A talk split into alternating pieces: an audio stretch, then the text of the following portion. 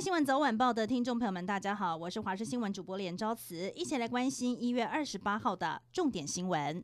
强烈大陆冷气团南下，从今天开始，全台各地气温是越晚越冷，北部首当其冲，白天气温掉到二十度以下，晚上最低只有十度以下的低温，而宜花山区可能逼近零度。不过水汽少，降雪的几率比较低，预计这波冷气团影响要到周末才会回温。另外，这一波冷气团，气象局也针对全台十五个县市发出了低温特报，提醒民众要留意保暖。南韩人气团体 TWICE 成员周子瑜经传台湾住家遭窃，聘请的居家清洁员每周上门打扫一次，陆续偷走了周子瑜签名照、精装 CD 专辑等物品，再拿到了网拍平台上卖出，价格最高还飙到了一万块钱，大做无本生意。直到近期，周子瑜家人发现了物品短少，才发现引贼入室。新北是一名九岁的小女童，因为有先天性心脏病，医生有叮嘱过她不能够跑步，不然会很危险。但这个月初，她和老师同学去参加校外教学的时候，因为时间有点赶，大家脚步都加快，小女童怕落后追不上，就小跑步想跟上大家。没想到这一跑，她跑到昏倒在学校大门口，幸好警卫立刻通报了医护室，两位校护冲出来救人。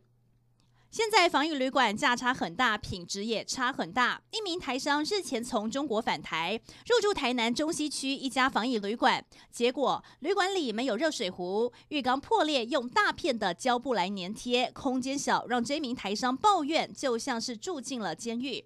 另外，高雄也有民众住进了防疫旅馆隔离。他抛出了三餐：早餐是一杯红茶、一个包子；午餐是一碗清粥；晚餐则是一碗面，让大批网友直呼那根本就是隔离减肥餐。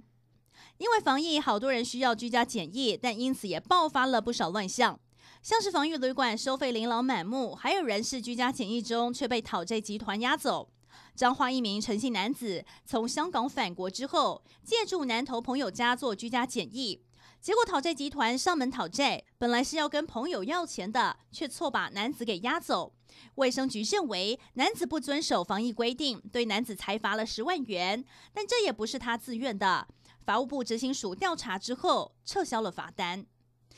国内疫情进入了关键期，再过不到半个月，又是春节连假开始，大量人潮南北移动，大众运输的防疫措施是不是会更严格？指挥中心预计在今天下午就会公布新的规范，但以交通部目前的规划，将禁止双铁在车上饮食，以及取消自由座等等。台北市也预估，从春节前一周开始就会进入车潮尖峰期，阳明山花季也将从二月五号开始。